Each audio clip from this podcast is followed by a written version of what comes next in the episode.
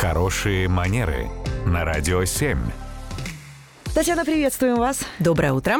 Доброе утро, Татьяна. Часто возникают вопросы у людей, вот как можно отказать коллеге в помощи, да, чтобы его не обидеть, но отказать по объективным каким-то причинам. Ну, то есть реально, если ты не можешь это сделать, или у тебя действительно нет времени. Да, мы на самом деле, многие из нас, я думаю, попадают в такую ситуацию, когда действительно какой-то аврал, и тут подходит коллега, с которым у тебя сложились хорошие отношения, это прекрасный человек, вы ходите друг к другу на дни рождения и обедаете вместе, и он просит о помощи тебя, возможно, не только как коллегу, коллегу, но и как близкого товарища, а ты не можешь, и ты вынужден ему отказать.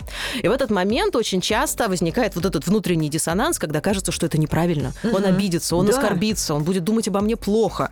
И тогда э, бывает, что человек просто не в состоянии сказать нет, он вздыхает и говорит, ну хорошо, давай, давай я попробую.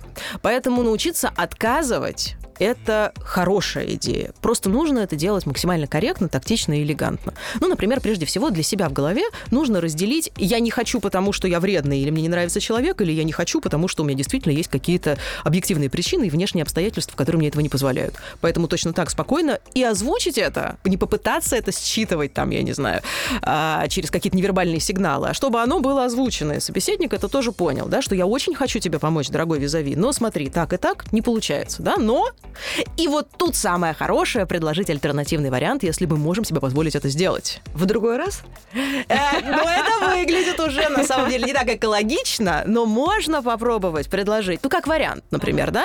Вот смотри, сейчас у меня времени действительно в обрез, и я вряд ли успею, зато я знаю, что в соседнем отделе взяли там какого-нибудь стажера, которому как раз думают э, найти какое-то применение. Как вариант. То есть, если у нас, правда, есть какая-то возможность помочь человеку не напрямую своими руками, но дельным советом, это тоже будет восприниматься замечательно. И тогда коллега, несмотря на то, что мы формально мы ему отказали, все равно уйдет с внутренним ощущением, какой хороший все-таки человек, к которому я обратился. Красиво. Конструктивный отказ. Абсолютно. Спасибо, Татьяна. Радио 7.